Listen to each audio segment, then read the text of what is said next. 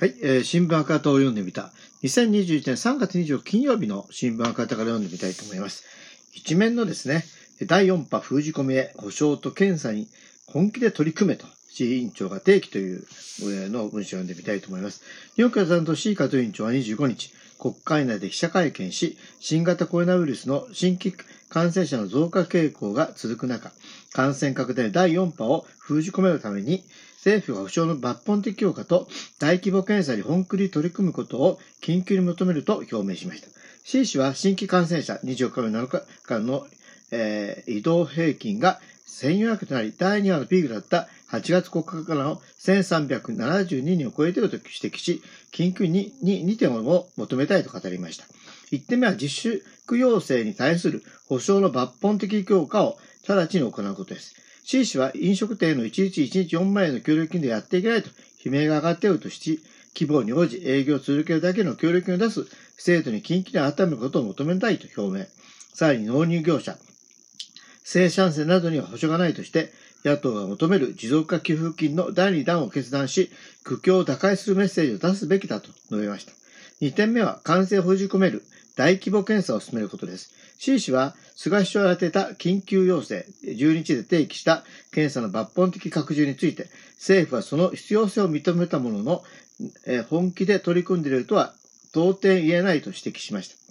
高齢者施設や医療機関などへの社会的検査では、対象や頻度などが自治体任せになっていると指摘。職員への検査は週1回は必要と専門家が共通して指摘していると述べ、自治体任せではなく国として対象や頻度などについて基準を示し、責任を持って推進すべきだと強調しました。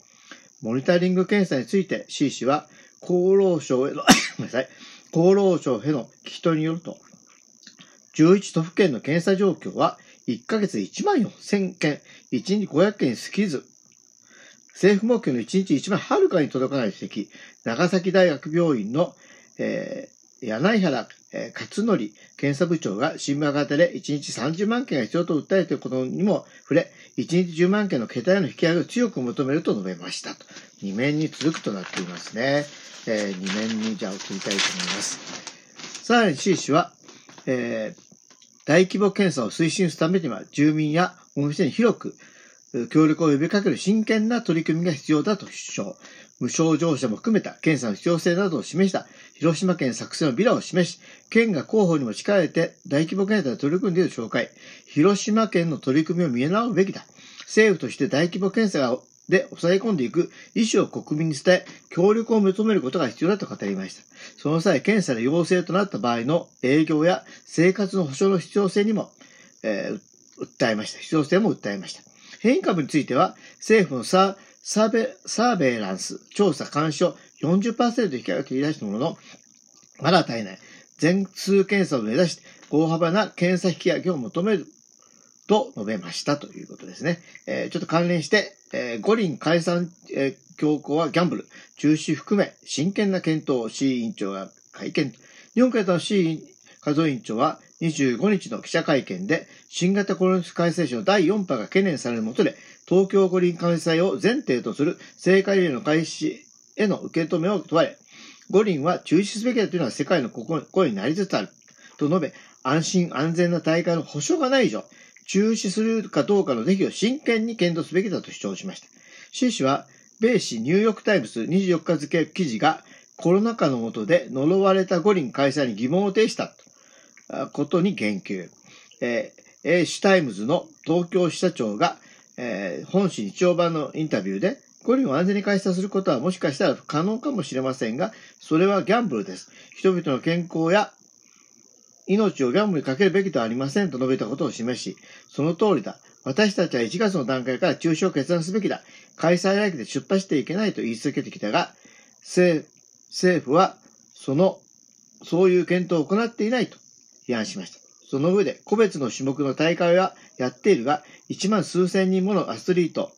が集まるオリンピックのような規模の大会をパンデミック、感染症の世界的流行の下で開催したことは、これまで世界でで一つもないと指摘。解散ありきの思考停止で突っ走ったら重大な事態になりかねない。一種のギャンブルに国民の命や健康をかけるのは政治のやるべきことではないと強調し、今からでも中止の決断を速やかにすべきだし、少なくとも中止するかどうかの是非をテーブルの上に乗せて真剣に検討すべきと重ねて主張しましたと。えっ、ー、と、まだちょっと記者会見の、えー、記事がありますので、それも含めて読んでみたいと思います。共闘の原点揺らがない、一点を大切に前進を指示し、日本共産党の C 加藤委員長は25日の記者会見で、参院長野補選をめぐる野党各党の政策上の違いについて問われ、24日の4野党書記局長幹事長会談で衆参の3つの補選、再選挙について、それぞれの政党の立場を理解しつつできるだけ協力していくことで合意したことに言及し、この合意を大事にして前に進めたいと表明しました。この中で C 氏は政党が違うわけですから、個別の政策、あるいは政策に対するニュアンスが違うのは当たり前です。政策については一点を大切にしてやればいいと強調。一点として私たちが野党共闘に踏み出す上で一番重視したのは安保法制を廃止し立憲主義を取り持つことを原点に据えて共闘を前進させることです。この原点で野党は一致しておらおり揺らいでいません。この原点を至って選挙協力、政権協力が実るよう粘り強く努力していきたいと決意を述べましたということですね。ということで、まあ、昨日、えっ、ー、と、これ YouTube でも見ることできると思いますが、あの、市委員長の、えー、記者会見の記事ですね。えー、若干関連してですね、えー、田村さんが昨日国会質問しております、その記事も読んでみたいと思います。医療を壊す日本はやめよ。病床削減、高齢者医療費2倍化の田村、2倍化、田村氏が追及、参院予算員と。日本共産党の田村智子議員は、25日の参院予算委員会で、新型コロナウイルス対策と矛盾する病床削減推進法と、法案と、高齢者医療費2倍化法案の問題を追及し、命を守る社会保障の拡充こそが必要だと迫りました。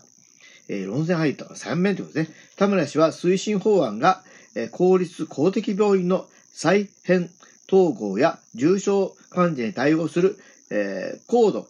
えー急性期病床などの削減の加速措置を取り組んでいますが、人口あたりの一般病床、えーえー、医師数が全国最小の埼玉県の知事がコロナ患者のさらなる病床確保は困難と訴えたことも指摘。全都,、えー、全都道府,、えー、府県例外なく病床削減を進めるのか、感染急増でえー、救える命を救けなかったことをどう受け止めるのか、あまりに命を軽んじるとして、病床削減計画をやめるようと求めました。田村義久厚生労働省が国が無理やりでなく地域で考えてもらって言い訳したのに対し、田村氏は感染拡大までに立った計画だと批判しました。田村氏は高齢者の窓口負担額は今でも現役世代より圧倒的に多いのに、2倍化法案で75歳以上の窓口負担を現行1倍から2倍に引き上げれば、85歳以上の人は月1万円超の負担を強いられると指摘、年を取ることへのペナルティだと追及しました。菅義偉首相は考え方として違う若い世代の負担を支えると強弁。これに対して田村氏は2割負担増に伴う現役世代の負担減は1人当たり年350円過ぎないと指摘しました。同法案は非正規雇用労働者などが加入する国民健康保険料、えー、税の、えー、値上げも求めているため、受診控えや食費、生活費の節約で高齢者にも現役世代にも健康悪化をもたらすと批判しました。田村氏は今負担の対象拡大を求めてきたが、えー、経団連として富裕層やあ求めてきたが経団連だとして、富裕層や大企業にくそ、応分の負担を求めるべきだと強調しました。そうですね。C さんの記者会見も田村さんの国会質問も、もうその通りですね、というのが、えー、まあ、あのー、いうふうになりますね。ということで、えー、2021年3月26日金曜日の新聞博多、えー、読んでみました。ここまでお聞きいただき、ありがとうございます。